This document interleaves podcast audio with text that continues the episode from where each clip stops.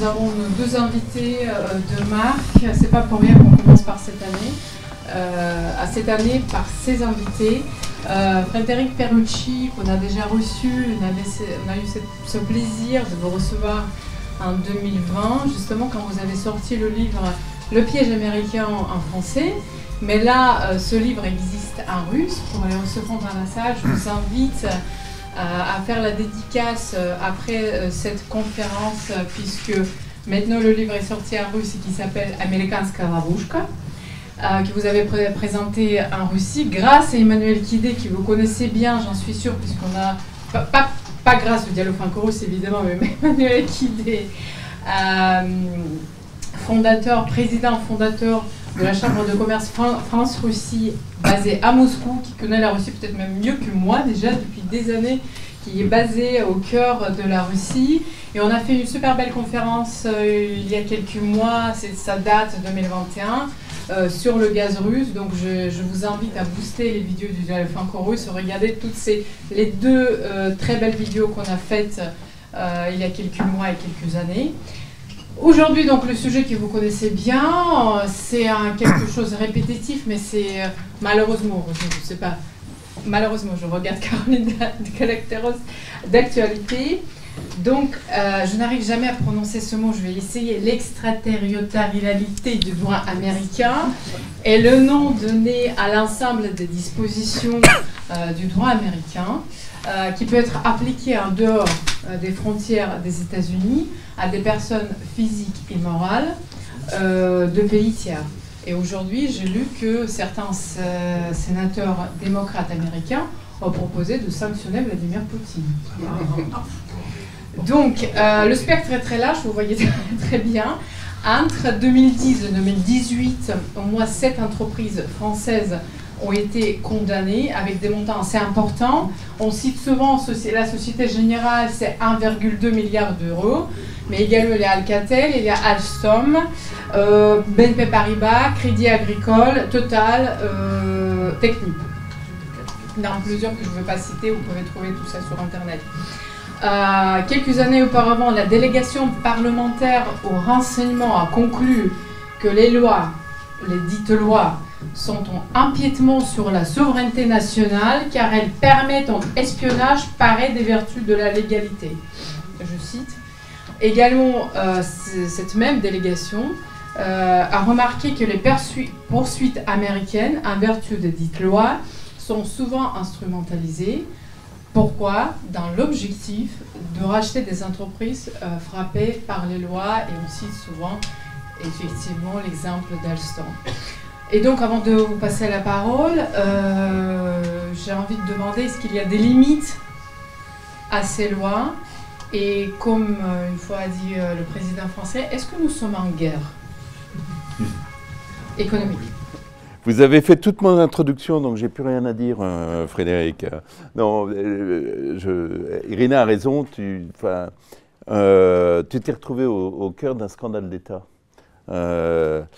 que tu racontes dans ton livre Le piège américain. Alors je ne sais, tout le monde ne l'a pas lu, je peux que vous recommander de le lire. Je l'ai découvert euh, il y a trois ans quand il a été publié.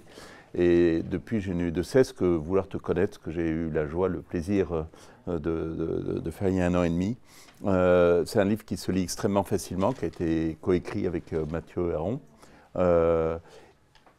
et qui est absolument sidérant, qui, qui, qui nous montre euh, par ton histoire euh, le, pouvoir des États-Unis euh, sur le reste du monde et sur la France en particulier. En fait,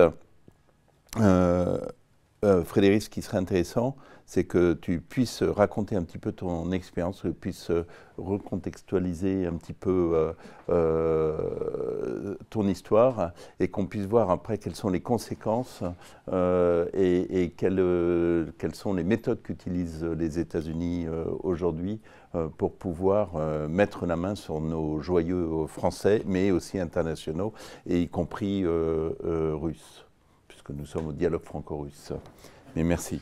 Euh, mon histoire n'est pas vraiment importante. Ce qui est important, c'est les conséquences de, cette histoire sur euh, la souveraineté euh, française, sur nos, entreprises et de manière générale sur les entreprises européennes.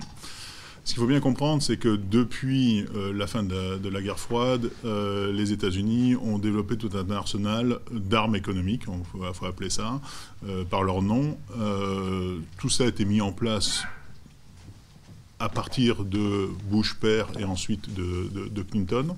Donc je disais, tout cela a été mis en place à la, fin, de la guerre froide où euh, les agences de renseignement américaines se sont retrouvées au chômage a priori euh, aux alentours des années 95, euh, la fin de l'histoire, vous vous en souvenez tous. Et donc Clinton décide de réorienter les agences de renseignement du renseignement politique vers le renseignement économique. Et là, si vous parlez avec les, spécialistes du, renseignement, ils vont vous dire qu'à peu près 60% des ressources des 16 agences de renseignement américaines sont orientées sur le renseignement euh, économique. Donc, euh, à la même période, ils ont euh, changé tout un tas de lois qui ne s'appliquaient qu'aux entreprises américaines, notamment la loi sur la corruption, qui date de 1977, qui a été amendée en 1998 pour qu'elle devienne extraterritoriale. Alors extraterritorial, ça veut dire quoi? Euh, C'est un gros mot, mais en gros, ça veut dire que avant 98, ces lois ne s'appliquent qu'aux entreprises américaines. À partir de 98, ça s'applique à toutes les entreprises dans le monde, à partir du moment où elles ont un rattachement territorial avec les territoires américains. Ce rattachement territorial peut se faire de manière très très euh, subtile. En fait, il y a deux grands canaux utilisés par les États-Unis pour rattacher tout contrat dans le monde avec le territoire américain. Le premier canal est le, canal du système financier américain et notamment de l'utilisation du dollar ou du système SWIFT ou des banques américaines. Donc à partir du moment où vous faites des transactions euh, en dollars, vous êtes euh, sous loi américaine. Comme 70% du commerce mondial se fait encore en dollars, il y a 70% du commerce mondial qui est déjà sous loi américaine.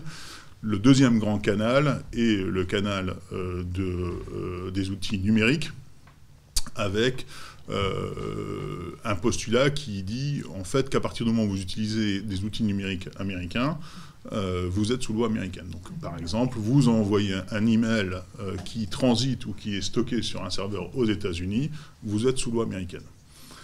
la dernière décision du cinquième circuit aux États-Unis est même encore plus loin. À partir du moment où vous avez un impact économique sur les États-Unis, ils considèrent que vous êtes sous loi américaine. D'accord? Donc, euh, en gros, on est toujours sous loi américaine. Donc, on est toujours sous loi américaine. D'accord? Donc, il faut considérer que toutes les entreprises dans le monde, à partir du moment où vous faites un contrat, je dirais, en dehors de votre frontière, euh, vous êtes, vous êtes euh, sous loi américaine. Alors, historiquement, on peut trouver ça choquant ou moins choquant. À partir du moment où un pays a une dominance militaire, il a toujours essayé d'imposer sa loi. Les Américains ne l'ont pas inventé. Les Romains l'ont fait avant eux, Napoléon l'a fait avant eux, euh, les Anglais l'ont fait. Euh, c'est autour maintenant des Américains d'avoir une puissance militaire suffisante qui leur permet d'imposer leurs lois au reste du monde. Euh, lorsqu'ils ont commencé à, à, mettre ça en place, tout ça a été théorisé en fait par des militaires américains, comme c'est souvent le cas aux États-Unis.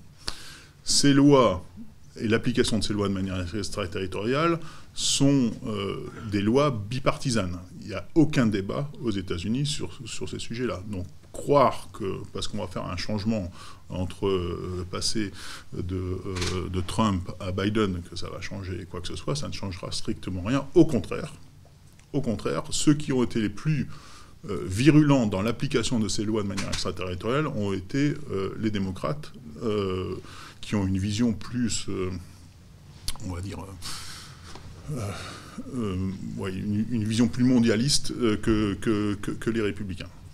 Donc, on a vu certaines grandes vagues d'application de ces lois de manière extraterritoriale, notamment sous l'ère Obama, où, sous l'ère Obama, vous avez eu une application extrêmement forte de ces lois qui ont ciblé principalement les entreprises européennes donc les soi-disant les, euh, euh, les partenaires euh, des États-Unis. Alors pourquoi est-ce qu'ils ont ciblé particulièrement les Européens et les Japonais? Parce que dans les années 2000, bien évidemment, les concurrents des grandes entreprises euh, américaines étaient principalement des entreprises européennes euh, et japonaises. Donc ils sont d'abord attaqués à leurs propres, alliés plutôt que de s'attaquer aux Russes et, ou aux Chinois qui à l'époque n'étaient peut-être pas aussi dominants que les entreprises européennes ou japonaises en concurrence des entreprises américaines. Donc ce qu'ils ont fait, ils ont commencé à attaquer des, des secteurs faciles, D'accord? Donc les secteurs faciles, c'est euh, le pétrole, euh, les télécoms, l'énergie, avant de s'attaquer à d'autres secteurs beaucoup, euh, beaucoup plus éloignés stratégiquement de, ce qui est important. Donc ce qu'ils ont fait, et on voit un accroissement très significatif à partir du milieu des, des, années 2000, ne serait-ce que sur la loi anticorruption américaine, les États-Unis euh, avaient cette loi depuis 1977. entre 1977 et le début des années 2000, cette loi n'a quasiment pas été appliquée. D'accord Elle n'a pas été appliquée pour une bonne raison. Parce que en Europe et au Japon, la corruption était autorisée par l'État. C'est-à-dire que lorsque les entreprises françaises payaient des pots de vin à l'étranger, les entreprises françaises allaient déclarer à Bercy les pots de vin qu'ils payaient à l'étranger pour que ce soit déductible des impôts sur les sociétés.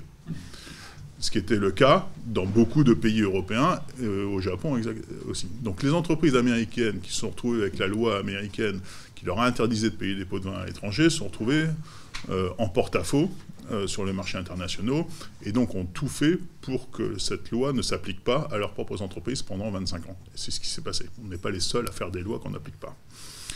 Euh, sauf que euh, après la fin de la guerre froide, ils ont bien évidemment changé euh, leur fusil d'épaule et utilisé ces armes comme armes de guerre, économique. Et là, on voit vraiment la, la, puissance américaine, c'est-à-dire qu'ils font d'une pierre deux coups.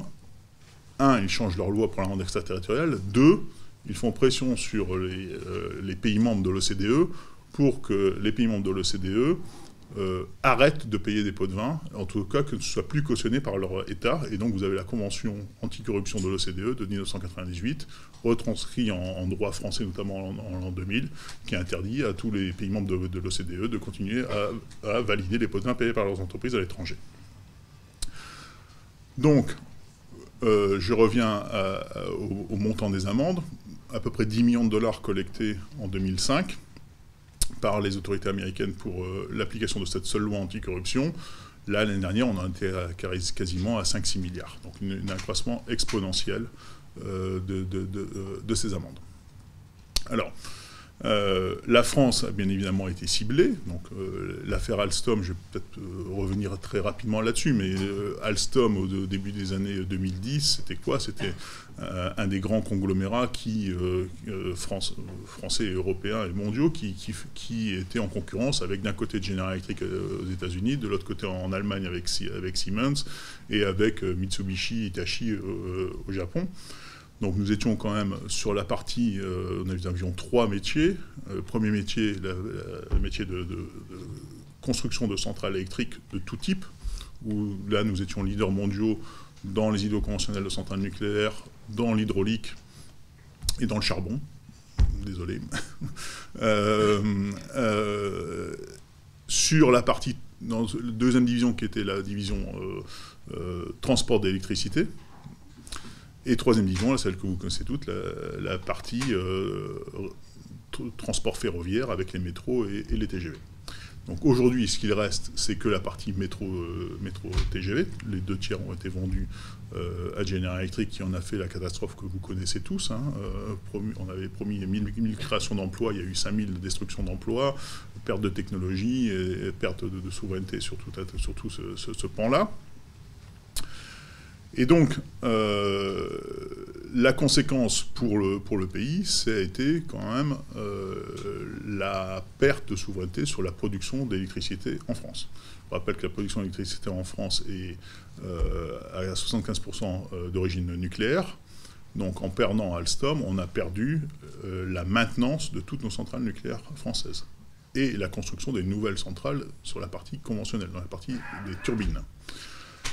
Après le rachat, General Electric a euh, notamment menacé EDF d'arrêter de leur fournir des pièces de rechange, pour les centrales nucléaires, parce qu'il voulait renégocier le contrat de service avec, euh, avec EDF. Donc je ne sais pas si vous imaginez à quel point euh, vous, donnez dans les mains d'un pays étranger des, outils pour vous, pour vous, étrangler en fait. Parce qu'arrêter de fournir des pièces de rechange pour nos centrales nucléaires, ça veut dire en gros le mettre le pays dans le noir. Vous avez la possibilité de mettre le pays physiquement dans le noir. Alstom, en 100 ans de relation avec EDF, et croyez-moi, ça n'a pas toujours été euh, euh, rose, on n'a jamais euh, menacé EDF d'arrêter de leur fournir des pièces de rechange. Sauf que lorsque vous êtes une entreprise étrangère, vous pouvez vous permettre tout, ce que vous voulez. il y a aussi les sous-marins. Alors, il y, a, les sous-marins, mais il y a surtout le Charles de Gaulle, aussi la propulsion, la propulsion du Charles de Gaulle. Les États-Unis avaient fait euh, la même, euh, euh, le même genre de rétorsion lorsqu'on avait décidé de ne pas les suivre dans la deuxième guerre du Golfe. En, en, rétorsion, ils avaient arrêté de nous fournir des catapultes pour le Charles de Gaulle. Donc on avait un beau porte-avions, mais qui était en rade, c'était le cas de le dire, parce qu'on ne pouvait pas propulser d'avion. Donc, nous avons perdu cette, partie-là, mais ce n'est pas le seul. Avant l'affaire Alstom, vous aviez eu l'affaire Alcatel, vous aviez eu l'affaire Technique, vous aviez eu l'affaire Total. Trois grandes entreprises françaises qui avaient été aussi ciblées par les autorités américaines pour des raisons euh, de corruption un peu partout dans le monde. Et là, ce que nous avions perdu à l'époque, nous avions perdu euh, Alcatel, euh, qui a été racheté ensuite par, Nokia, on a perdu notre capacité, alors que nous étions leader mondiaux sur les, réseaux, euh, de, promouvoir la 4G puis la 5G. Nous avons perdu avec Technip la capacité de poser les câbles sous-marins, et avec Alcatel de les, de les fabriquer. Donc des activités aussi stratégiques. Donc en quelques années, nous avons perdu euh, voilà, ce que nous avions mis euh, des, dizaines d'années à construire, souvent sur la commande publique. Je vais peut-être m'arrêter là, peut-être euh, sur la partie introductive, pour, mais on va parler ensuite des autres, pays, des conséquences sur les autres pays peut-être. Oui. Ce qui serait intéressant aussi, Frédéric, c'est que tu nous expliques, euh, on comprend bien ce que font les États-Unis, mais comment font-ils pour, euh, pour euh, tu as l'exemple d'Alstom, tu as l'exemple d'autres entreprises, comment faut-il pour prendre possession des informations, prendre possession des entreprises et au bout d'un moment prendre le pouvoir au sein des entreprises qu'ils qu'ils ont contrôlées alors, ils sont, très malins, euh, et franchement, il faut leur tirer le chapeau. Hein. Moi, je leur tire le, chapeau parce que franchement, pour avoir mis ça en place, en fait, ils vont euh, cibler une entreprise et ils vont euh, ensuite appeler le directeur juridique ou le directeur général de cette entreprise en, leur disant, en lui disant, voilà, nous avons des preuves contre votre entreprise, soit parce que vous avez fait de la corruption, soit parce que vous avez enfreint les, euh, les, embargos américains, soit parce que vous avez enfreint les sanctions américaines, soit vous avez euh, fait ci, etc., etc. Donc, en gros, vous êtes sous loi américaine et vous avez enfreint une de nos lois. Donc, euh, comme vous ne pouvez pas enfreindre nos, lois, et comme vous êtes un responsable éthique, vous allez devoir faire une enquête interne à l'intérieur de votre entreprise pour que nous comprenions exactement ce que vous avez, ce que vous avez fait. Donc c'est là où le piège est extrêmement intéressant, c'est qu'ils euh, vous imposent euh, aux dirigeants, aux dirigeants d'entreprise de faire eux-mêmes une enquête sur leur propre entreprise qu'ils payent eux-mêmes. D'accord? Donc ce qu'ils vont vous faire, ils vont vous dire, voilà, vous avez quatre ou cinq cabinets sur la place de Washington, vous en choisissez un, parce que nous, on, n'a confiance qu'entre ces, ces quatre ou cinq cabinets américains, et ce cabinet va venir chez vous pour faire une enquête interne euh, complète. Là, vous avez deux choses à négocier avec le Department of Justice. La première chose que vous devez négocier, c'est le périmètre géographique de cette enquête. Ils vont vous dire, par exemple, vous avez fait de la corruption en Roumanie, donc vous allez leur dire, dans ce cas-là, moi je vais faire une enquête interne sur mes activités roumaines. Ils vont vous dire, non, non, si vous avez fait de la corruption en Roumanie, c'est que vous avez fait de la corruption pas un peu partout dans le monde, donc vous allez faire une enquête interne mondiale sur toutes vos filiales dans tous les pays. Déjà, celui qui se frotte les mains, c'est le cabinet d'avocats que vous avez recruté pour faire cette enquête interne. Parce que lui, il voit les dollars qui s'affichent. La deuxième chose que vous allez négocier avec, euh, le département de justice, c'est le périmètre temporel de cette enquête interne. Là encore, ils vont, vous allez dire, OK, euh, ce, problème de corruption en Roumanie, ça s'est passé il y a trois ans, donc je vais regarder tous les contrats depuis les trois dernières années sur, euh, le, périmètre qu'on a défini. Ils vont vous dire, non, non, vous allez aller beaucoup plus loin que ça. Vous allez dire, OK, vous avez euh, une prescription sur ces, lois de 5 ans, donc on va regarder sur les 5 dernières années. On va dire, non, non, nous, la prescription, c'est pas le sujet.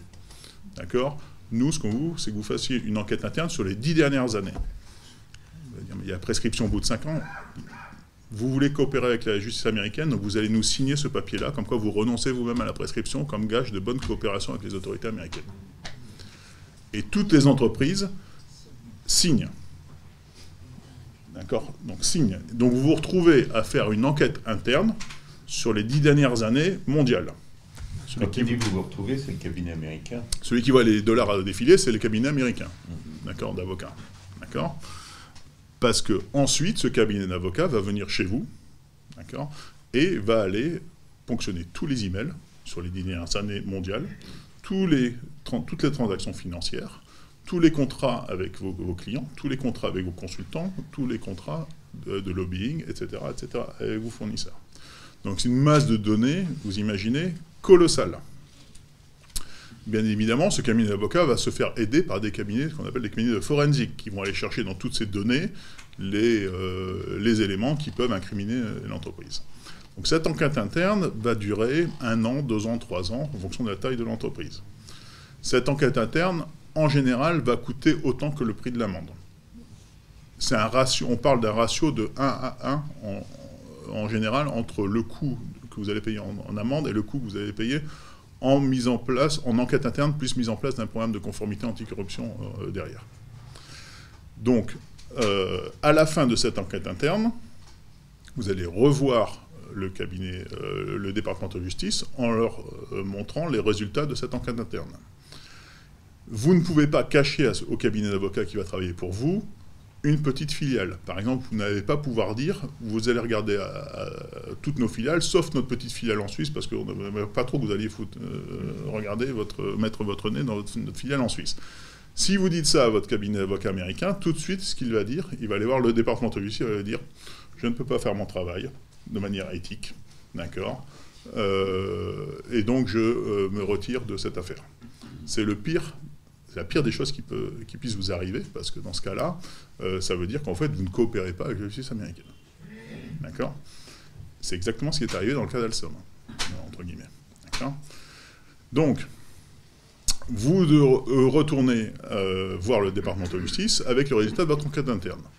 Vous devez commencer votre présentation par dénoncer vos propres employés ils n'écoutent pas le reste de votre présentation si vous ne leur mettez pas en première page la liste d'employés qui ont été impliqués dans les euh, faits euh, de corruption ou autres. Ensuite, vous devez leur expliquer quel contrat vous avez gagné, avec quel intermédiaire, quel profit vous avez réalisé sur ces projets-là, et ensuite, ils vous donnent la note. Voilà, ils vous donnent le montant de l'amende à payer. Ça, c'est si tout se passe bien. Si tout se passe bien, vous en sortez avec une amende et vous en sortez avec ce qu'on appelle un Deferred Prosecution Agreement. Alors, un Deferred Prosecution Agreement, ça veut dire quoi? Ça veut dire la chose suivante, c'est très hypocrite, en gros, vous reconnaissez les faits, vous payez l'amende, mais vous n'avez pas de condamnation pénale de l'entreprise si vous vous comportez bien dans les trois prochaines années.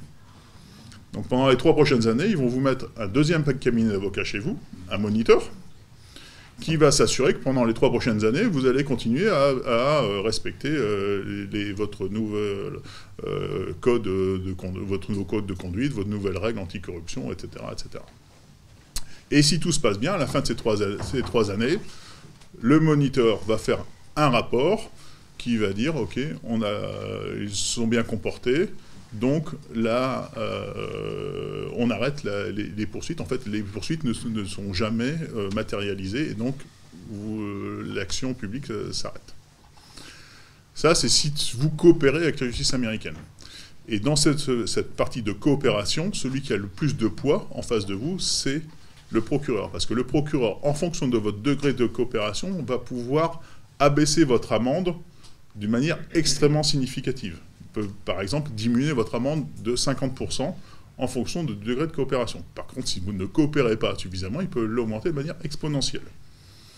Donc dans ce, dans ce cas-là, personne ne vaut, croyez-moi, une, augmentation, une réduction d'amende de, 10 à 100 millions de, dollars. Donc, lorsque je, dis que c'est un piège, c'est un piège à la fois pour l'individu qui se fait arrêter, mais c'est surtout un piège pour l'entreprise qui, en fait, n'a quasiment pas de moyens de, négocier. Et c'est un piège pour l'État, parce que l'État français ou autre euh, ne va euh, pas être mis au courant par le dirigeant, en général, de ces enquêtes-là, parce que le dirigeant a un risque pénal pour lui-même, et donc ce qu'il souhaite, c'est faire un accord avec les autorités américaines le plus rapidement possible, d'accord, pour éviter lui-même de finir dans les, dans les geôles américaines. D'accord? Et donc, pour ce faire, il va enfreindre les lois européennes, notamment la loi française sur le transfert des données, sur les, lois de blocage européennes et la loi de blocage française. Il va préférer enfreindre les lois françaises pour transférer des données aux États-Unis dans le cadre de ses enquêtes internes, plutôt que euh, d'aller voir les autorités françaises en leur disant je suis sous enquête américaine, euh, donc euh, je n'ai pas le droit de transférer certaines données. Vous savez qu'en France, on a une loi de blocage qui interdit aux, entreprises de transférer des, données lors d'enquêtes étrangères. Tout ça doit passer, doit passer par Bercy. Et donc, il va pas, comme il n'y a pas de il n'y a pas d'amende mise aux entreprises françaises qui enfreignent ces lois de blocage. Euh, ils préfèrent euh, enfreindre ces lois de blocage et euh, en espérant une diminution de l'amende côté, côté américain. Donc c'est très, sournois comme, procédure. ça, c'est si ça se passe bien. Si ça se passe mal, c'est-à-dire si vous ne coopérez pas avec les autorités américaines, dans ce cas-là, ils vont commencer à arrêter des dirigeants. Alors, ils ne vont pas arrêter le CEO de l'entreprise, hein. ils vont arrêter des gens juste en dessous, parce que le CEO, il faut quand même garder quelqu'un avec qui négocier. D'accord? Donc, on va arrêter des gens juste en dessous pour faire comprendre au PDG que s'il ne coopère pas, c'est lui le prochain sur la liste. Et croyez-moi, quand vous êtes une entreprise du CAC 40, que vous, euh, vous commence à arrêter un de vos dirigeants, le lendemain, si vous, si vous ne coopériez pas avant, le lendemain, vous, vous êtes à plat ventre à Washington en train de coopérer avec les autorités américaines. Dans le cas d'Alstom, ils sont même allés plus loin lorsque le PDG d'Alstom était sur le territoire américain, donc euh, en, situation d'extrême faiblesse, d'accord, euh, en train de négocier avec General Electric le prix de la vente des activités d'Alstom à General Electric, le jour même, ils ont arrêté dans les Caraïbes l'ancien numéro 3 d'Alstom, d'accord, pour montrer bien, pour bien lui montrer au PDG d'Alstom qui était sur le territoire américain qu'il pouvait l'arrêter à n'importe quel moment. Donc vous imaginez négocier le prix de, la, de vente de vos activités des deux tiers d'Alstom lorsque vous êtes sur le territoire américain euh, dans ce type de conditions. Il, avait quitté Alstom euh, quand? Alors, pour vous montrer jusqu'à quel point ils vont, cette personne qui a été arrêtée euh, dans les Caraïbes sur son bateau était un Anglais qui avait travaillé chez Alstom de 2002 à 2005 qui ensuite avait euh, quitté Alstom, était reparti euh, en Angleterre, qui avait pris sa retraite en 2008, était arrêté en 2014, donc six ans après être à la retraite et neuf ans après être reparti du groupe, euh, à du groupe, alors qu'il était dans les îles Caraïbes sur son bateau. Vous imaginez la descente du FBI sur votre bateau, on vous arrête, on vous emmène, etc. Alors que vous êtes à la retraite, vous avez 70 ans. D'accord donc, euh, ce sont des méthodes extrêmement euh, violentes. Et ce que je vous raconte là sur l'affaire Alstom, ça arrive tous les jours. Euh, mais ça arrive tous les jours. Ça arrive tous les jours dans toutes les, dans toutes les entreprises. Le cas Alstom n'est pas un cas particulier. C'est toujours. Mais Frédéric, tu devrais décrire un tout petit peu aussi ton, cas personnel. C'est-à-dire quand il fait, parce qu'ils te prennent, ils t'arrêtent, ils te mettent en prison, tu juges, et c'est pas très, c'est pas très embêtant. Euh, euh, on juge pour une corruption, voilà. Mais comment ont-ils fait? Il y a une chose que je voudrais préciser quand même, c'est qu'on t'a jugé pour un crime que tu n'as jamais commis. Euh, parce qu'il y avait eu un cas de corruption d'Alstom en Indonésie, qui était un cas tout à fait mineur, mais tu n'étais pas directeur général de la filiale à l'époque. Ça n'a rien à voir avec toi. Donc on t'a arrêté pour une corruption qui n'est absolument pas sous ta présidence. Moi, je ne peux pas dire ça. À partir du moment où on est plaide coupable aux États-Unis, vous n'avez pas le droit de dire euh, publiquement que vous n'êtes pas coupable. Donc, moi, je peux le dire. voilà. Sinon, il rouvre le dossier. Hein. Donc, euh, non, c'est quand même assez spécifique. Hein. Donc, euh, non, moi, ils m'ont arrêté à la descente d'avion à, Kennedy, alors que, voilà. ce qui est important de, de, de, de comprendre là-dedans, c'est que si vous êtes citoyen français, ou si vous êtes citoyen d'un pays qui n'extrade pas ses ressortissants, et que vous êtes mis en examen par les autorités américaines, votre mise en examen sera gardée sous scellé. C'est-à-dire que euh, vous, ne, vous, ne, saurez pas que vous êtes mis en examen. Ils font ça euh, pour une bonne et simple raison, c'est qu'ils pensent que si vous savez que vous êtes mis en examen, vous allez vous réfugier dans votre pays et vous allez rester le reste de vos jours dans ce pays, dans votre pays. Bon, quelqu'un qui est passé du Japon au Liban, euh, ça vous rappelle quelque chose, je suppose. Voilà. Bon, voilà, même, même, même, même, même sujet. D'accord donc, oui, mais ça veut dire que euh, lorsque vous gérez votre entreprise, vous ne pouvez pas gérer de la même manière les Français, des Américains, des Anglais, etc., parce que chacun va être soumis à des, pressions différentes. Donc ça, c'est la première chose. Donc lorsque j'ai été mis en examen, effectivement, je ne savais pas que j'avais été mis en examen, j'avais été mis en examen euh, six mois plus tôt. Euh, ce qui est intéressant de, voir aussi dans ce contexte-là, c'est que dès que j'étais arrêté, ils m'ont demandé de jouer la top à l'intérieur de mon entreprise. Donc ça, on vous, arrête euh, un dimanche soir, on vous met dans une pièce avec un procureur, un agent du FBI et vous êtes attaché au mur avec des menottes, et on vous demande de jouer la top à l'intérieur de votre entreprise plutôt que d'appeler l'entreprise ou d'appeler euh, le consulat. Qu'est-ce que vous faites? Vous jouez la top, vous jouez pas la top? On fait un petit test ce soir là? Qui joue la top? Personne? Ça paraît plus simple, sinon vous allez en prison. Bah, vous avez tous tort. D'accord? Non, mais vous avez tous tort.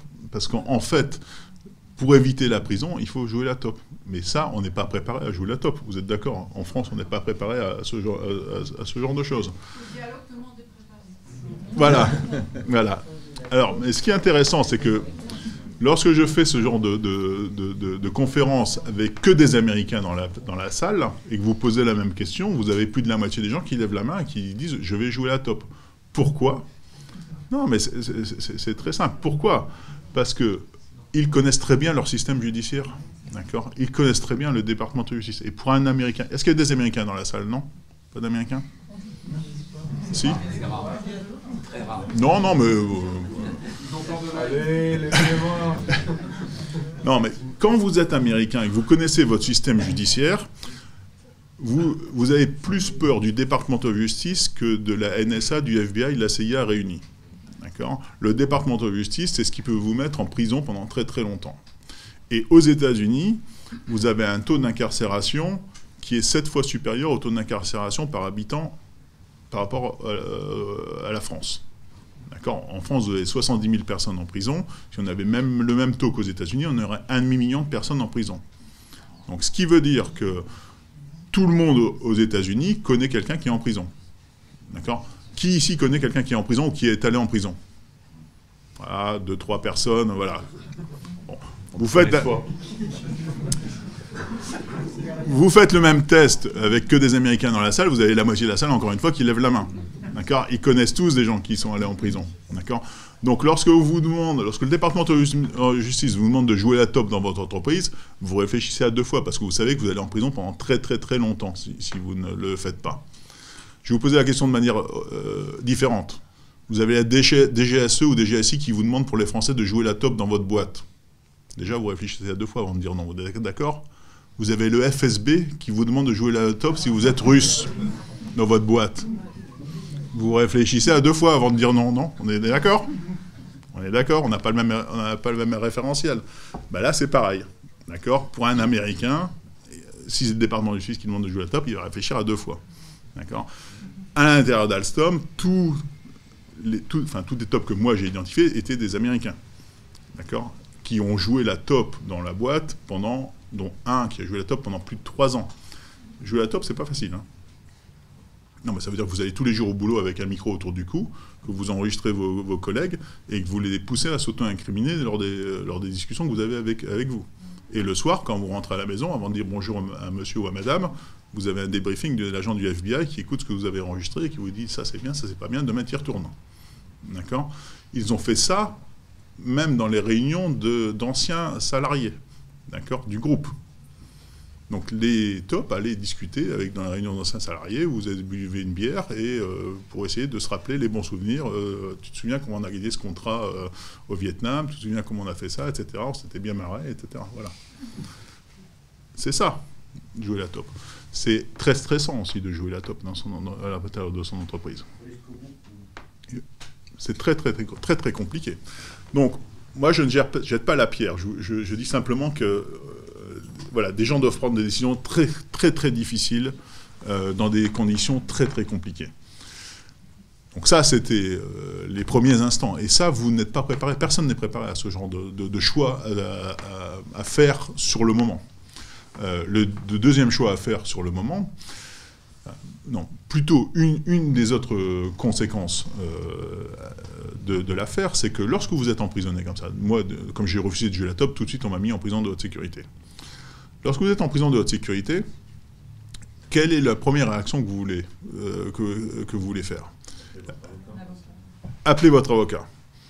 D'accord. Lorsque l'entreprise a envoyé un avocat pour me défendre, vous pensez que c'était une bonne, une bonne idée? Bah, Avec 1000 dollars de l'heure, on est quand même content que ce soit quelqu'un d'autre qui les paye, l'avocat, non? Oui, bah oui, forcément. D'accord Sauf que c'est une très mauvaise idée que ce soit l'entreprise qui, paye votre avocat. D'accord Parce qu'il y a un conflit d'intérêt énorme, comme je l'ai expliqué avant, entre l'entreprise et la personne qui vient de se faire arrêter. D'accord Donc, forcément, euh, le cabinet d'avocat euh, doit être euh, payé par une assurance différente et non pas par l'entreprise. Donc ça, dans les entreprises, c'est pas toujours bien compris. L'autre chose, c'est que lorsque j'étais arrêté, ce que j'ai demandé tout de suite, c'est beaucoup d'informations pour pouvoir me défendre, sachant que personne ne venait me voir et que j'avais un avocat qui ne travaillait pas pour moi. Donc j'ai demandé quand même des informations pour pouvoir me défendre. Qu'est-ce que j'ai demandé? Les chartes d'organisation de l'époque, les emails entre les personnes euh, euh, impliquées, les, euh, les papiers signés pour avoir trouvé ces consultants, un rapport d'audit qui avait été fait qui me disculpait, etc. Lorsque vous êtes patron de l'entreprise, et vous avez votre gars qui vient de se faire arrêter, qui est en prison, et qui vous demande tout un tas de documents pour qu'il se défende, est-ce que vous allez lui donner ces documents pour qu'il se défende? Oui, non, Qui donne les documents? Oui, vous donnez, les documents pour que votre salarié puisse se défendre. C'est mon choix personnel. Oui.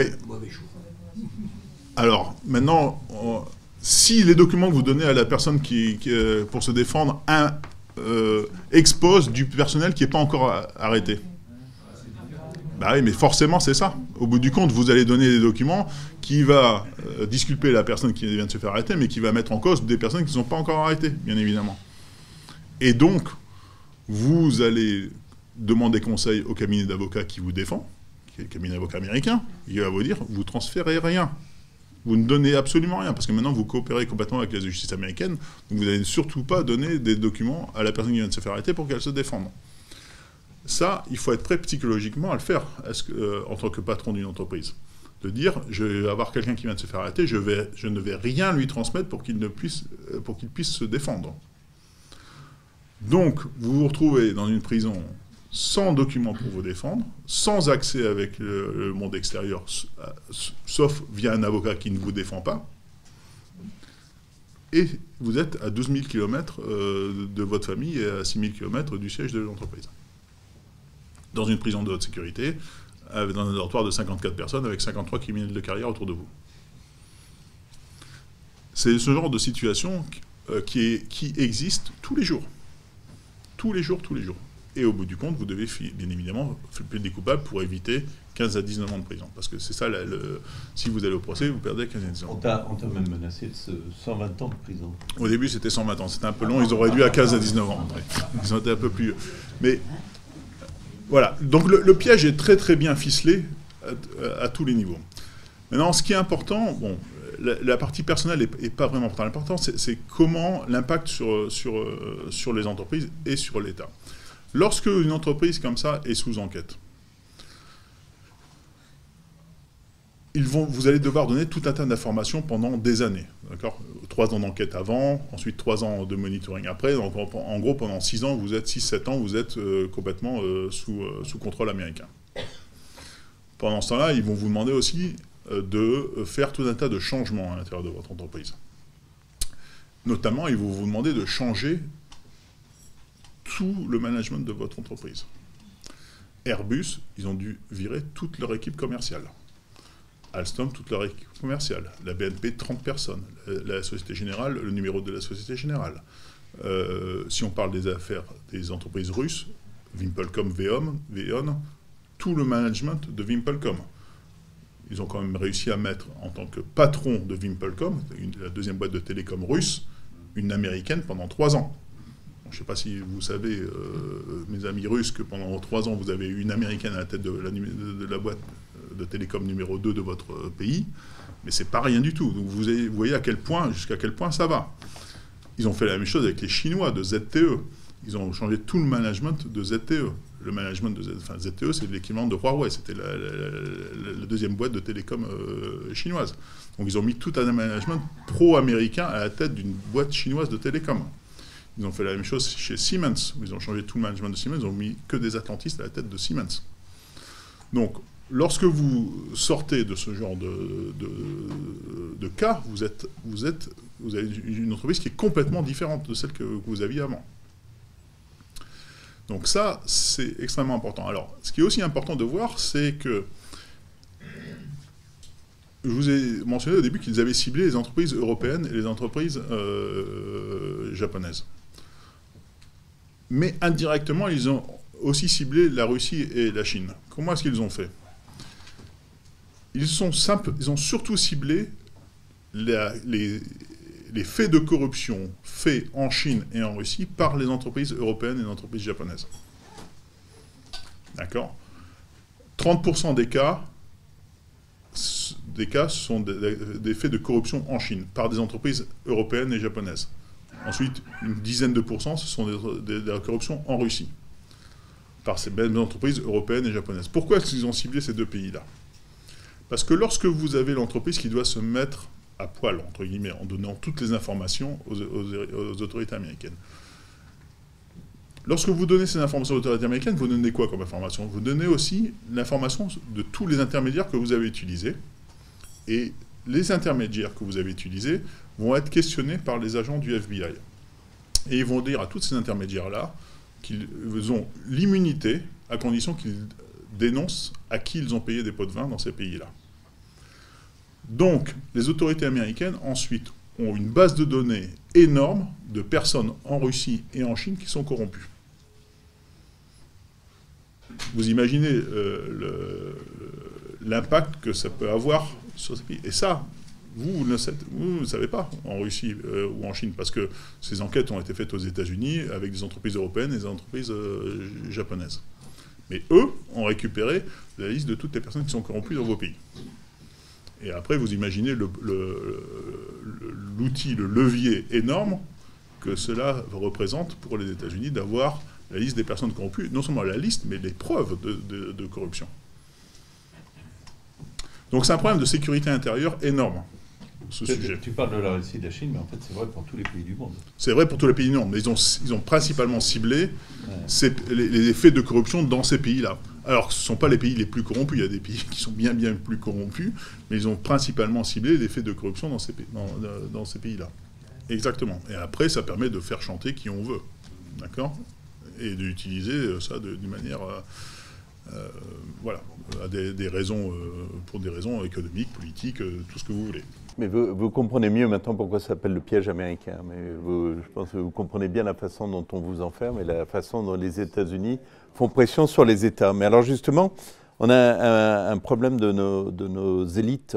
Pourquoi euh, euh, les États-Unis défendent leurs intérêts? Après tout, ils, ils le font très bien.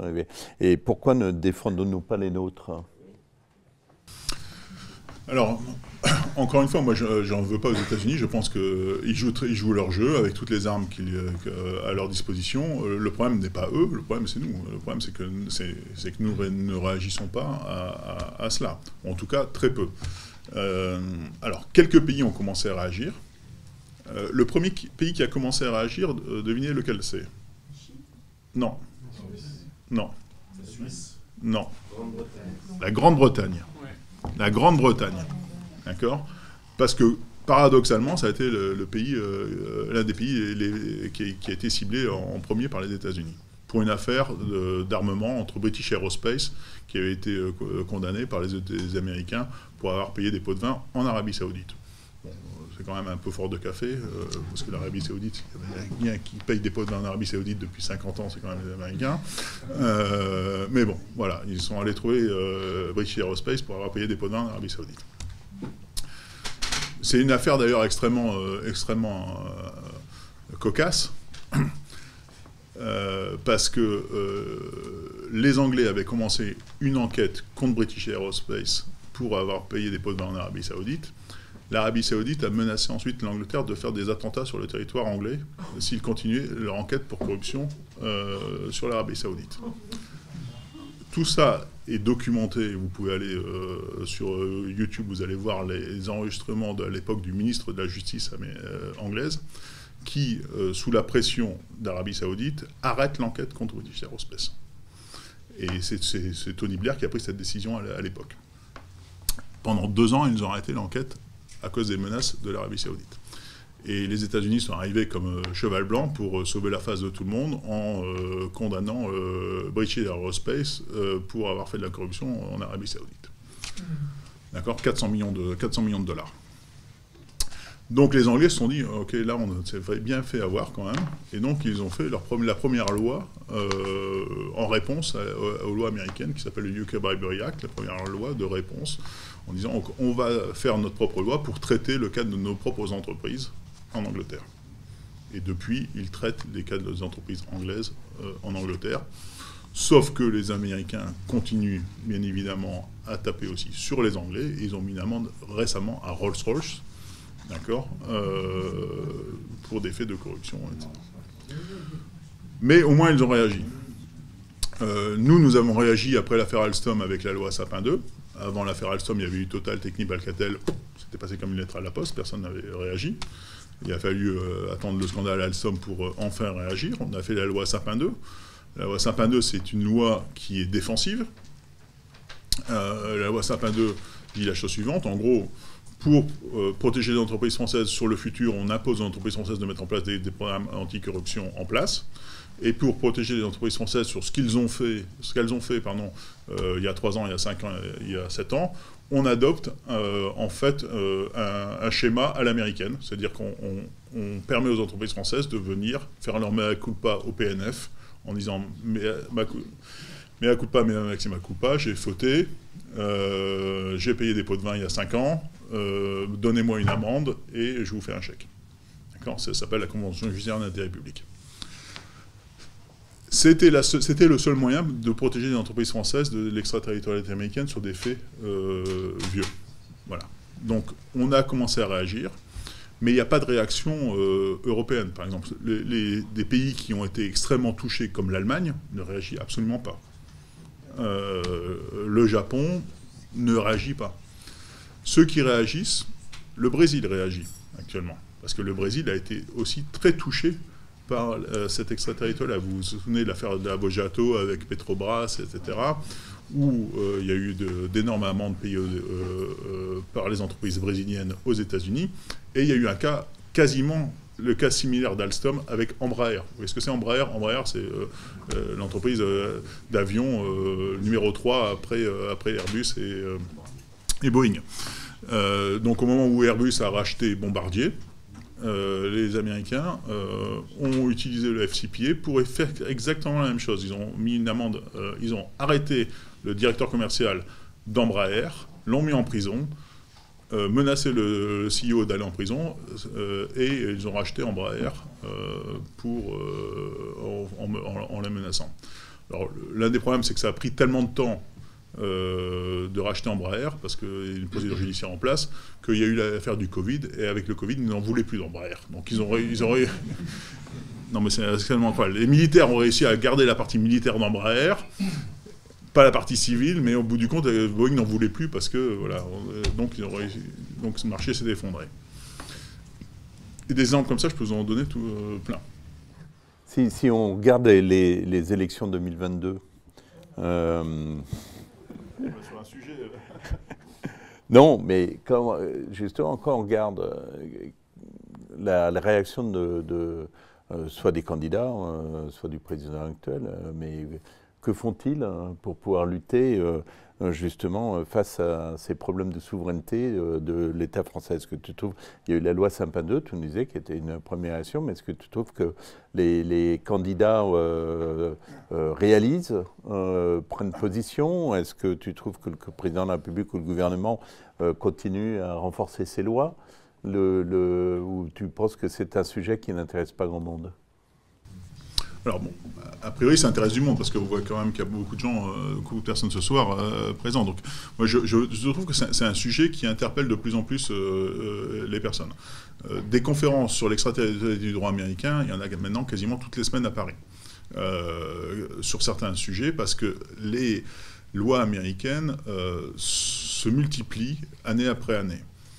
Je vais vous donner un exemple qui est extrêmement flagrant, c'est sur le numérique. Et ça, c'est vraiment le, gros, gros problème. Vous vous souvenez tous de l'affaire Snowden, Wikileaks. Que dit Snowden, que dit Wikileaks? En gros, que les États-Unis ont mis en place le projet PRISM avec la NSA. Le projet PRISM, c'était quoi? C'était une centaine d'entreprises du numérique américaine qui travaillaient main dans la main avec la NSA pour espionner systématiquement et capter toutes les données euh, de tout le monde en fait, de tout le monde dans le, monde entier, que ce soit les entreprises, les individus, de tout le monde. Notamment, vous aviez un volet du projet PRISM euh, qui, concernait la France et qui disait que toutes les entreprises qui négociaient des contrats de plus de 200 millions de dollars devaient être systématiquement sous surécoute et donc tous les emails, tous toutes les conversations téléphoniques de toutes les personnes qui travaillaient sur ces projets-là dans les entreprises françaises, donc Thales, Airbus, Alstom, etc., etc., tout était rapporté au département du commerce américain. Donc bien évidemment aux entreprises américaines. On est loin des règles de l'OMC sur, euh, sur, euh, sur la concurrence euh, loyale. D'accord? Ce qu'on nous apprend dans les écoles de commerce, que ceux qui gagnent les contrats, ceux qui ont la meilleure offre au meilleur prix, il y a plus que les, je sais peu à qui, qui croit encore ces choses-là. Celui qui gagne les contrats, c'est celui qui a la meilleure information au meilleur moment. Et ça, les anglo-saxons l'ont bien compris. Donc, euh, avec la NSA, le, le, projet PRISM, ils se sont fait prendre la main dans le sac avec l'affaire Snowden. Parce que Snowden a mis ça au grand jour. Est-ce que vous avez vu une seule plainte en Europe contre les GAFA, contre les 100 entreprises du numérique américaine qui ont travaillé main dans la main avec la NSA pour espionner nos entreprises, pour espionner nos citoyens, en enfreignant nos propres lois en France sur, euh, la protection des données, sur le transfert des données, sur l'espionnage, etc. Est-ce que vous avez vu, depuis 2014, un seul procès contre ces entreprises-là? Ces entreprises-là avaient, avaient une immunité aux États-Unis donnée par la NSA et par le département de justice pour faire ce qu'ils ont fait en Europe, mais ils n'avaient pas d'immunité en Europe. Il n'y a eu aucune réaction en Europe. Aucune réaction juridique. Ce qu'il aurait, aurait fallu faire, c'est mettre tout le monde en prison, d'accord euh, Ici en France, et après discuter avec les Américains. D'accord Mettre le patron de Google, mettre le, bah, on les met en prison, et après on discute. Comme l'ont fait les Chinois euh, dans d'autres circonstances. Euh, on n'a rien fait. Mais les, entreprises américaines, quand même, du numérique, se sont trouvées quand même un, peu en porte-à-faux, parce qu'à partir du moment où c'est sorti sur la place publique, ils se sont trouvés en porte-à-faux. Donc ce qu'ont fait les Américains, c'est quelque chose de très très fort. Quand ils ont un problème, qu'est-ce qu'ils font? Ils créent une loi. Et donc ils ont créé ce qu'on appelle le Cloud Act. Le Cloud Act, c'est quoi? C'est la légalisation de l'espionnage économique de, de la NSA. Le Cloud Act, ça dit la chose suivante, ça dit, à partir du moment où vous stockez vos données dans le cloud, si l'entreprise que vous utilisez est une entreprise américaine, les autorités américaines peuvent demander à cette entreprise de vous de, transférer toutes les données que vous avez stockées dans le cloud chez elle. D'accord? Si vous êtes sous enquête américaine. Et donc en faisant ça, les Américains donnent une garantie juridique aux, GAFA dans le transfert des données vers les États-Unis, mais surtout bypassent les conventions internationales de transfert des données. C'est-à-dire que si vous êtes, si une entreprise française est sous enquête américaine, pour une raison X ou Y, et que les autorités américaines veulent des données de cette entreprise française, la voie, c'est la voie diplomatique. On doit passer du ministère de la Justice américaine vers le ministère de la Justice française, et tout ça doit être filtré par Bercy avec le, euh, CIC, qui est l'organisme d'intelligence économique de Bercy, qui doit, qui doit filtrer les données transférées par les entreprises françaises vers le territoire américain. En créant le Cloud Act, il bypasse complètement cette, euh, ce, trajet, en fait, et il s'adresse directement au GAFA pour faire le travail, euh, en fait, du, euh, que devrait être fait entre ministères. Donc c'est extrêmement grave ce qui est en train de se passer. C'est extrêmement grave. Et là, ce que nous voyons en France actuellement, c'est qu'on va tous, euh, de manière joyeuse, dans les bras des GAFA. la signature de Thales avec Google? Alors, on a renoncé en France à faire un cloud souverain. Euh, pendant très longtemps, on a essayé de faire un cloud souverain, mais on n'a pas réussi à le faire. Je ne comprends pas comment on n'a pas réussi à faire un cloud souverain alors qu'on a réussi à faire des centrales nucléaires. Euh, mais on n'a pas réussi à faire un cloud souverain. Donc là, euh, on a décidé d'abandonner le cloud souverain et de faire ce qu'on appelle un cloud de confiance. Donc un cloud de confiance, c'est quoi? C'est euh, en gros prendre des licences américaines, créer une entreprise euh, française, donc qui sera de droit français, donc qui ne sera pas en théorie soumise au Cloud Act, mais qui, aura des licences américaines, pour euh, ensuite offrir ses services aux entreprises françaises. Je ne sais pas si vous avez déjà négocié des licences dans votre vie. Moi, j'en ai négocié beaucoup, à la fois en tant que licencieur et licencié. Alors, les licences, c'est le jackpot. Hein. Parce que là, prendre des licences américaines, ça veut dire quoi? Ça veut dire que lorsque vous négociez une licence, euh, le licencié, déjà, euh, vous allez lui donner un périmètre géographique dans lequel il peut jouer. D'accord? Euh, donc vous allez le contraindre géographiquement. Ensuite, vous allez le contraindre dans, les technologies que vous allez lui transférer. à un moment, si vous voulez le tuer, au lieu de, le transférer la technologie N, vous allez lui transférer la technologie N-1. Résultat, il va avoir des difficultés rapidement sur son marché parce qu'il va offrir à ses entreprises euh, clientes une technologie qui va être moindre que celle que vous allez pouvoir vous-même euh, offrir. Euh, ensuite, vous allez l'empêcher de faire de la R&D. Parce que vous allez mettre des clauses qui, qui vont dire la chose suivante, à partir du moment où on vous transfère une technologie, vous ne pouvez pas utiliser cette technologie pour créer vous-même votre propre, technologie. Donc vous allez laisser le licencié à un niveau bas, et vous, vous allez continuer à développer votre technologie. Donc vous allez creuser le gap technologique entre le licencié et le licenceur. Et donc, euh, et à un moment, si vous voulez le racheter, bah, vous allez simplement euh, l'étouffer et le racheter. C'est exactement ce qui s'est passé dans les turbines à gaz entre General Electric et Alstom. General Electric avait licencié Alstom. À un moment, ils ont voulu tuer les licenciés. Et en deux ans, ils ont racheté tous les licenciés en Europe, Alstom, New Opinion en Italie, John Brown en Angleterre, en transférant les dernières, euh, arrêtant de transférer les dernières technologies et en augmentant les, royalties. Donc faire un cloud de confiance, déjà avec des gens, avec des multirécidivistes comme les GAFA, je trouve que c'est euh, c'est quand même un gros gros problème mais ensuite faire euh, penser que cela va nous protéger du Cloud Act américain, c'est euh, une vision de l'esprit. Mais on est parti dans cette direction. En France, on est parti dans cette direction, et c'est catastrophique. Et je peux vous dire que euh, beaucoup de gens du numérique actuellement en France sont vent debout contre cette, contre cette décision. Et pas le gouvernement. Alors, je vais vous donner deux exemples. Vos données de santé. Est-ce que vous savez où sont hébergées vos données de santé? Voilà. Un truc qui s'appelle, pas pourquoi on l'a appelé comme ça, on l'a appelé Health Data Center, Health Data Hub. Euh, savoir pourquoi on n'a pas, pas, appelé ça avec un nom français, mais on a appelé ça avec un nom anglais.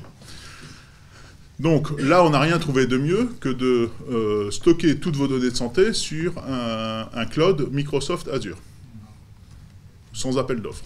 Qu'on on, a trouvé que c'était que c'était les seuls qui pouvaient faire une, une infrastructure qui était digne de ce que nous voulions faire en termes de R&D au lieu de passer la commande publique des acteurs français et de faire, de faire accroître la capacité française et pour rattraper le gap technologique entre nos, entreprises du numérique et les entreprises américaines, on a donné ça à une entreprise américaine, qui bien évidemment enfreint les lois françaises. D'accord? Donc, beaucoup de gens, dont moi-même et d'autres, nous étions vent debout là-dessus. Et euh, on a fait beaucoup de papiers, beaucoup de recours, etc., pour casser cette chose-là. La semaine dernière, la CNIL a arrêté ce contrat. Donc l'État a, fait un contrat qui, est, qui enfreignait ses propres directives. D'accord? Il faut quand même le faire. Enfreignait le, notamment le, RGPD. On a fait encore mieux récemment. Vous savez qu'il y a eu le Covid. Voilà. Donc, le Covid, qu'est-ce qu'il y a eu? Euh, une, des causes du Covid Vous avez eu des prêts garantis par l'État, accordés aux entreprises françaises. Ces prêts garantis par l'État, euh, pour bénéficier des prêts garantis par l'État, vous devez donner tout un tas de, données financières sur votre entreprise quand même pour, bénéficier de ces prêts garantis par l'État. Devinez sur quel cloud on a, on a stocké toutes les données de nos entreprises françaises qui étaient affaiblies par le Covid. Amazon. Amazon. Donc on a donné aux Américains toutes les données financières de toutes nos entreprises qui étaient affaiblies par le Covid. Bravo. Non mais quand tu dis tout ça, voilà, ça paraît tellement absurde que tu as, un gouvernement, tu as un président de la République, tu as des gens qui pensent qu'ils seront quand même plus intelligents que nous, ils sont élus. Euh, donc c'est pas possible, ils, se rendent compte de ce qui se passe. Donc il y a un moment, il y a quelque chose qui ne va pas dans l'équation. Oui. Et c'est pas ce gouvernement-là en particulier, non, mais ça a été tous les gouvernements, quels qu'ils soient. Donc il y a quelque chose qui ne va pas dans l'équation. Non, mais depuis le discours de De Villepin aux Nations Unies, de 2003, on est rentré dans le rang. D'accord? On est rentré dans le rang. Vous vous souvenez le, discours de Condoleezza Rice À l'époque, vous aviez la Russie, l'Allemagne, la France qui avaient osé défier les Américains en disant non à la guerre sur l'Irak. D'accord? La doctrine de Condoleezza Rice, c'était pardonner aux Russes, ignorer les Allemands, punir les Français. D'accord Et depuis, ils ont puni les Français. C'est ce qu'ils ont fait. D'accord Et depuis, on est rentré dans le rang. D'accord Et depuis, on a une politique euh, étrangère euh, complètement alignée sur les, intérêts euh, états-uniens. Il n'y a plus de politique étrangère indépendante. Et donc, on avale des couleuvres tous les jours. Tu as répondu à ma question sur l'élection 2022. le... Alors, comment réagir? Je, vois que, suite à ton expérience qui était quand même assez unique, bah, tu as créé une société de conseil euh, qui s'appelle Icarian. Et, que fais-tu dans ta, société? Alors, bon, à toute petite échelle, ce que nous faisons, c'est euh, déjà, on, a fait beaucoup de lobbying pour créer la loi Sapin 2 en France, quand même, pour protéger les entreprises françaises. Donc, on a notamment euh, euh, fait à l'Assemblée nationale un colloque en 2015 qui s'appelait Après Alstom à pour sensibiliser les députés à la nécessité de créer la loi française pour protéger les entreprises françaises. Donc, c'était une petite victoire, mais au moins, on, va dans dans la bonne direction. Euh, ensuite, nous, ce que nous faisons, c'est que nous, aidons les entreprises françaises à, se mettre en conformité avec toutes ces lois-là, parce que on n'a parlé que de la corruption, mais c'est que petit, une petite partie du problème. On a parlé des, lois sur les données, c'est une autre petite partie du problème. Ensuite, vous avez toutes les, les, règles sur le contrôle des exportations, sur le respect des embargos, sur le respect des sanctions. Alors là, n'y a même pas de, problème pénal. C'est-à-dire que c'est les États-Unis qui décident avec qui vous pouvez travailler ou avec qui vous ne pouvez pas travailler. Et ça, les, entreprises russes le savent mieux que personne. Parce que françaises en Russie aussi. Et, donc, et les Français doivent se mettre euh, au diapason des décisions qui sont prises à Washington, de savoir si on peut euh, travailler avec euh, telle société russe, telle société iranienne, telle société, etc., etc., etc. Quel, ce que nous pouvons exporter. Par exemple, vous avez une autre loi américaine qui est sur, s'appelle ITAR. Je ne sais pas si ça vous parle, ITAR. Voilà, qui euh, dit la chose suivante. À partir du moment où vous avez un, petit bout de matériel américain dans votre, dans votre produit, les Américains peuvent décider que vous n'avez pas le droit de l'exporter. Exemple, lorsque les, Américains était contre Dassault sur les projets de, de vente de Rafale à l'Égypte. Ils avaient essayé d'arrêter la vente des Rafales à l'Égypte en disant, OK, vos Rafales, c'est très bien, mais ils doivent porter des bombes qui sont fabriquées par MBDA et le système de guidage. Dans le système de guidage des bombes, vous avez des petits composants américains. Donc vous interdit d'exporter de, les, petits composants américains. Donc vous interdit d'exporter les bombes, donc vous interdit d'exporter le Rafale. Donc nous, on arrive avec notre F-35 derrière, il n'y a pas de problème. Ils le font toujours, ça. Ils le font tout le temps, tout le temps, tout le temps, sur, euh, sur tous les grands appels d'offres internationaux. Donc ils vont utiliser tous les moyens possibles, juridiques américains, pour, euh, pour favoriser leur entreprise. Donc la prise de conscience, au moins en France, elle existe.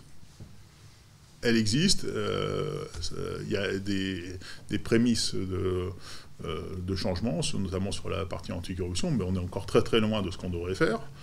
Dans le reste de l'Europe, les Anglais ont bougé, les Italiens ont bougé, les Allemands ne bougent absolument pas. Et ça pour d'autres raisons. On peut parler de l'attentisme allemand pendant. Là, ça sera d'autres conférences. Historique. c'est historique. Mm. Euh, et puis après, euh, il y a beaucoup de pays qui, de toute façon, ça ne les concerne pas. Quand vous êtes, euh, quand vous n'avez pas d'industrie, quand vous n'avez pas de, etc. voilà, ça, vous concerne très peu toutes ces lois-là. Donc il n'y a jamais de consensus européen sur ces sujets-là. Et il n'y en aura pas. par contre, je pense que la France peut discuter avec d'autres pays qui sont aussi ciblés, le Brésil, la Russie, la Chine, euh, etc., l'Inde, euh, et, faire, euh, et, faire une politique pour répondre à cette réalité-là. Parce qu'on n'aura jamais de réponse à 27 là-dessus. C'est juste impossible, comme sur, comme sur quasiment tous les sujets de, géopolitique. Bonne année 2022. Le, non, merci beaucoup Frédéric. Mais on va vous laisser poser des questions. Je suis sûr que vous en avez quelques-unes. Vous vous, voyez l'étendue du désastre. Hein. Euh, ton, expérience est, vraiment unique et, euh, nous fait peur, euh, bien évidemment. plusieurs questions. Déjà, sur la partie FCPA, on en est à peu près à 12 milliards. D'accord? D'amende, auquel il faut rajouter les, les, milliards sur la partie export contrôle sanctions. D'accord, la BNP, c'est pas FCPA, la BNP, c'est euh, euh, export control, d'accord, sanctions. Donc euh, là qu'on évalue à peu près une centaine de milliards, d'accord. Donc, comme je vous l'ai dit, ça c'est qu'une petite, petite partie de l'iceberg. Derrière, il y a le paiement au cabinet d'avocats, aux équipes de, de, de, forensique, etc., etc., qui représente un montant équivalent. Donc on, parle d'un montant extrêmement significatif, d'un flux d'argent qui va vers les États-Unis extrêmement significatif. Euh, donc, euh, le, paiement, le problème des, paiements en dollars, oui, mais ce n'est qu'un des liens de rattachement. Alors, bien évidemment, il faut le diminuer. Et là, vous avez eu des, des, initiatives, notamment entre la Russie et, la Chine. 90% hein. euh, euh, des, transactions entre les deux pays étaient encore en dollars il y a 2-3 ans. Maintenant, on est à 40-45%, etc. Donc il y a eu une prise de conscience euh, complète. Il y a eu aussi l'initiative russo-chinoise de, créer un, une alternative au, SWIFT, etc. etc. Donc, mais euh, euh, ce n'est pas ça qui va arrêter l'extraterritorialité, ça va la diminuer, mais comme je vous l'ai dit, il y a d'autres moyens de rattachement, euh, le numérique, le fait d'avoir atteint... Là, ce qu'a fait Biden, là, c'est qu'il a élevé la corruption au niveau, un niveau plus élevé qu'il l'était avant dans, dans l'administration américaine. Il a déclaré depuis six mois que maintenant, la corruption, c'était atteinte à la sécurité de l'État, comme le reste. Donc atteinte à la sécurité de l'État, ça veut dire que toutes les agences de renseignement maintenant sont, officiellement toutes en ligne euh, sur la lutte contre la corruption, et ça veut dire qu'ils vont passer à un autre niveau. D'accord? Donc, euh, atteinte à la sécurité de l'État, c'est tellement vague que n'importe quel euh, contrat peut être un atteinte à la sécurité de l'État américain. D'accord? Ce qu'ils ont fait avec le Nord Stream 2, par exemple, à un moment, ils ont dit que c'était une atteinte à la, sécurité économique des États-Unis, à la sécurité de l'État américain. donc bien évidemment, ça les empêche d'exporter du LNG, euh, euh, du gaz de schiste. D'accord? Donc, bien évidemment, c'est une atteinte aux intérêts économiques des États-Unis. Mais tout est une atteinte aux intérêts économiques américains. donc notamment la, dernière décision du, 5e circuit américain, euh, ça ouvre la porte à tout. Donc, la seule façon d'arrêter ça, c'est de la réciprocité. C'est un pays qui ne connaît que le rapport de force, et si on ne euh, monte pas un rapport de force, euh, tant qu'il gagne, il, joue. C'est évident. et, pour, avoir une certaine réciprocité, il faut des coalitions. Le seul pays qui arrive actuellement à, arrêter ça, c'est la Chine. Alors, ils le font avec leurs moyens. Hein. Euh, lorsque les Américains ont arrêté euh, la numéro 2 de Huawei, ils ont arrêté trois, Canadiens euh, en Chine. Et après, on discute. Bon, ben, c'est un moyen, mais, n'empêche, ils sont arrivés à leur fin, parce que les Américains, pour la première fois, là, c'est quand même incroyable ce qu'ils ont fait sur l'affaire Huawei, ils ont libéré du Canada, donc la numéro 2 de Huawei, et le même jour, elle est partie en avion vers Shenzhen, et ils ont mis les deux Canadiens dans un avion vers le Canada. Mais il n'y avait aucun lien entre les deux affaires. Mais, bon, alors, euh, je ne dis pas qu'il faut prendre exemple sur la Chine, mais euh, c'est au moins, eux, eux ont réagi. Lorsque j'étais en prison aux États-Unis, l'autre pays qui avait fait ça, c'était la Turquie les, Américains avaient arrêté un Turc, ils ont arrêté un, Américain euh, en Turquie. Et après, ils ont négocié. Ils ont fait un échange de prisonniers aussi. D'accord? Euh, Lorsque j'étais en prison aux États-Unis, euh, mon avocat avait demandé à ce que je sois transféré en France. Vous savez, lorsque vous êtes mis en prison dans un pays étranger et que vous n'avez pas d'attache dans ce pays-là, vous avez le droit d'être transféré dans votre pays. Et il y a des accords internationaux entre les pays pour le transfèrement de, prisonniers. Donc il y a un accord entre la France et les États-Unis, il y a un accord entre l'Europe et les États-Unis. Donc je répondais à tous les critères de transfèrement. Sauf que le département de justice a refusé que je sois, transféré. Pourquoi Parce qu'il y avait une commission d'enquête parlementaire en France et il ne voulait pas que je participe à la commission d'enquête parlementaire, que je sois entendu par euh, la commission d'enquête parlementaire. Ce qui a fait que le, président et la vice-présidente de la commission d'enquête parlementaire sont venus me voir dans ma prison aux États-Unis sous couvert d'une visite consulaire pour m'interroger. Je pense que je vais être la seule personne qui a été interrogée dans une commission d'enquête parlementaire derrière les barreaux.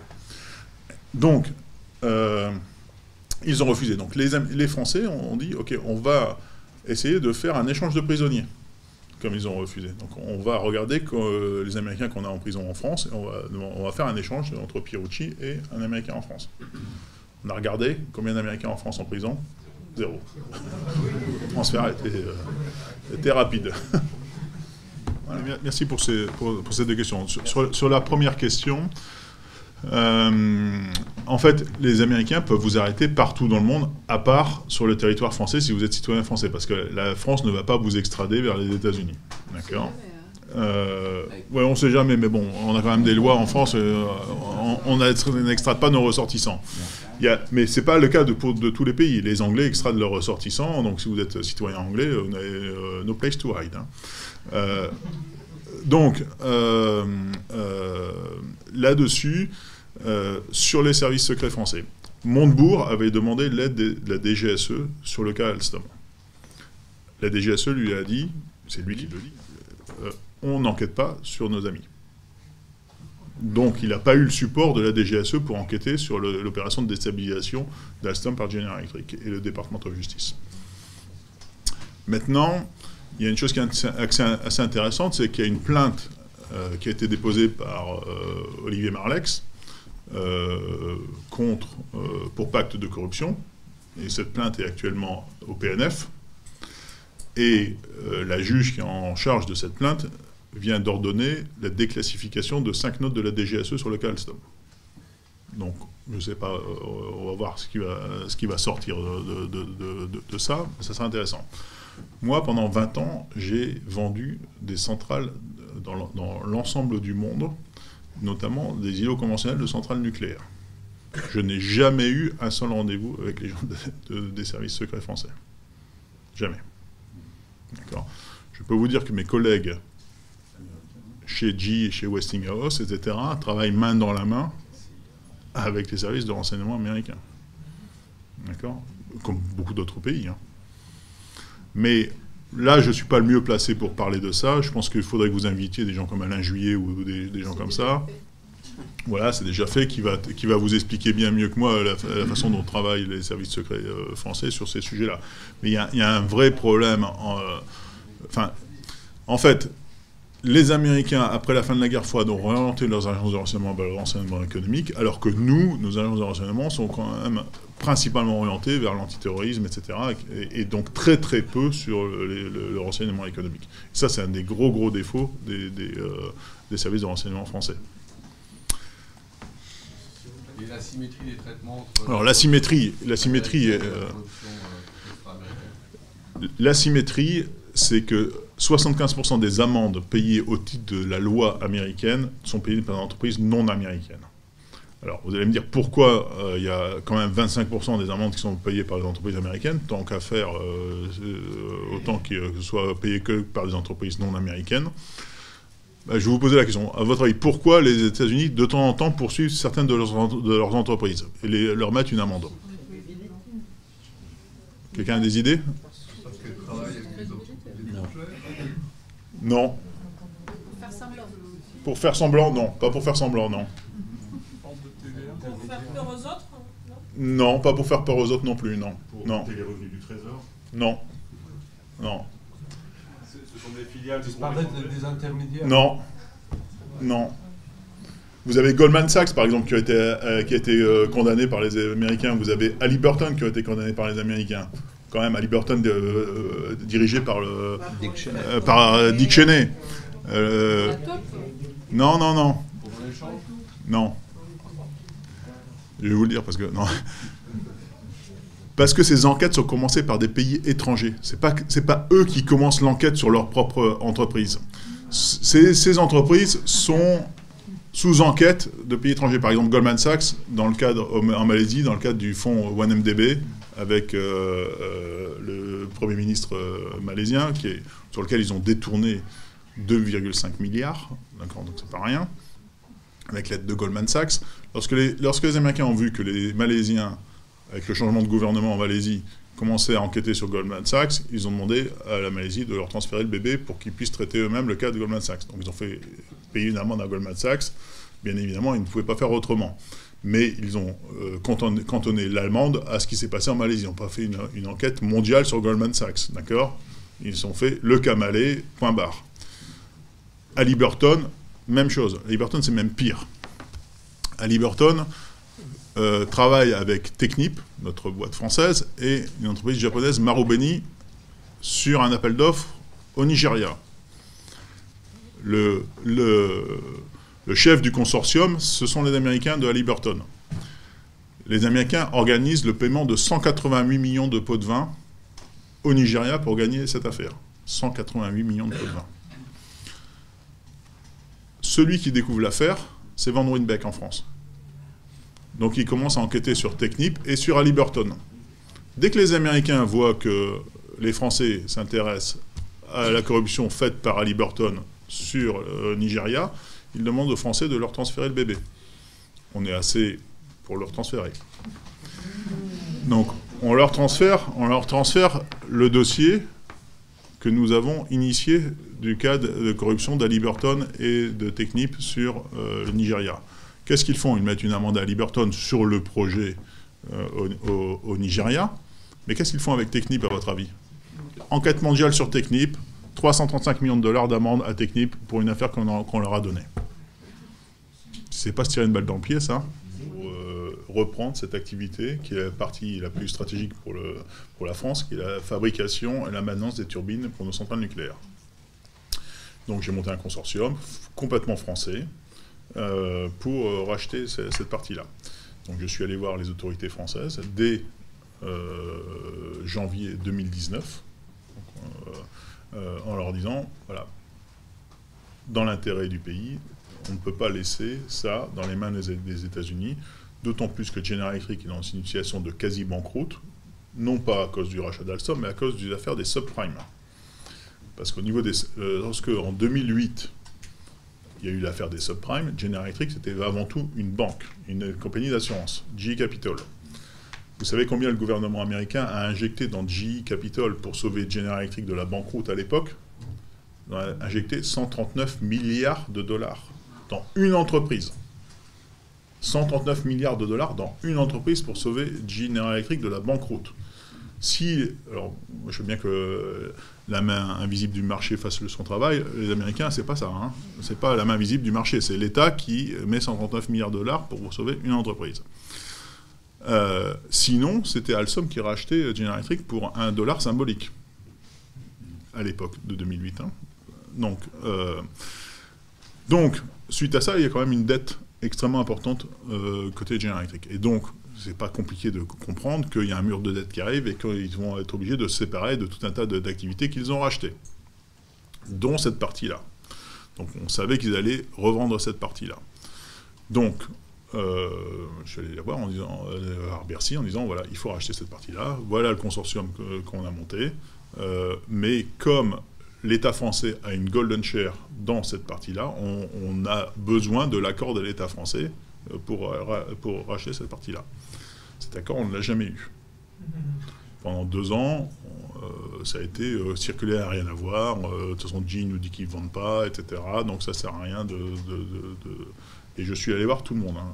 DGE, DGA, euh, euh, Matignon. Tout le monde, tout le monde, tout le monde. Arrive le Covid. Tout le monde devient souverain. Souverainiste. Presque. Presque. D'accord, mais au moins c'est plus un gros mot. D'accord? Plus un gros mot. Maintenant, euh, tout le monde. Et donc, Bercy me dit, ben voilà, votre dossier, c'est très bien mais c'est plus nous qui le gérons. D'accord, c'est passé à l'Élysée. D'accord, parce que c'est un dossier qui est trop près de, euh, de l'Élysée. Donc c'est passé à l'Élysée. Et puis, euh, ben, votre dossier est très bien, mais on, l'a donné à, EDF. On a dit que voilà, c'est EDF qui allait racheter. Bon. Euh, sauf que le patron d'EDF avait dit qu'il voulait surtout pas racheter ça. Parce que c'est ce qui est normal, c'est pas un industriel, EDF, c'est une utilité, donc son métier, c'est pas de fabriquer des turbines, hein, c'est de faire, faire fonctionner des centrales électriques. D'accord euh, donc il y a EDF qui voulait pas le racheter, il y a les gens d'Alstom qui voulaient pas être rachetés par EDF parce qu'ils savaient très bien que c'est pas, etc. Enfin, en gros, personne ne voulait, mais bon, c'est euh, la décision qui était prise par l'Élysée de racheter, euh, de faire racheter par EDF. Donc là, ils ont fait racheter par EDF. Alors, c'est un moindre mal. Hein. Attendez, je ne vais pas cracher dans la soupe non plus. Au moins, ça repasse sous pavillon français. Donc ça, c'est, ça, c'est, bien. C'est pas le schéma idéal, mais au moins, ça repasse sous pavillon français. Non, ce qui va être intéressant de voir, c'est le prix. Voilà. Euh, comment le dire de manière euh, positive? Lorsque vous avez le président qui dit qu'on va racheter une entité à huit mois des élections, quand vous êtes vendeur, vous vous frottez les mains. Vous êtes d'accord avec moi? Bah oui, forcément. Vous dites euh, que le président dit qu'on va me racheter. Euh, il, a huit mois pour euh, le, racheter, donc moi, le, prix, je vais, l'augmenter. Un mois après, dit ça. Après avoir dit ça, on dit bah, je vais aussi relancer le nucléaire en France. Donc le prix continue de monter. D'accord Continue de monter sachant qu'on vend l'entité aux clients. Donc on capitalise des, euh, des, profits qui en fait ne sont pas des profits pour l'acheteur, pour parce que l'acheteur c'est le client de cette entreprise. Enfin bref, on arrive, on arrive à un, montant euh, complètement astronomique de, rachat, qui est très loin des, euh, des évaluations de base on va le racheter, on va le racheter au prix fort, mais au moins on va le racheter. Ah bah, ça, bah, ça, c'est évident. Bah, mais à l'époque, fallait le faire, euh, fallait le faire quand moi je l'ai proposé en 2019, parce que là, au moins, on l'aurait racheté au bon prix, quoi. Il est 20h35, donc on va t'applaudir, Frédéric, euh, pour euh,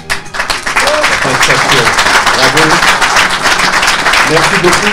Merci beaucoup, Irina. Merci, merci beaucoup à Irina du Dialogue Francophone de nous avoir reçus aujourd'hui. On est très heureux. Merci beaucoup. Je suis encore plus heureuse que tout le monde et j'ai l'impression qu'un petit colloque sur le souverainisme, souveraineté s'impose. Merci.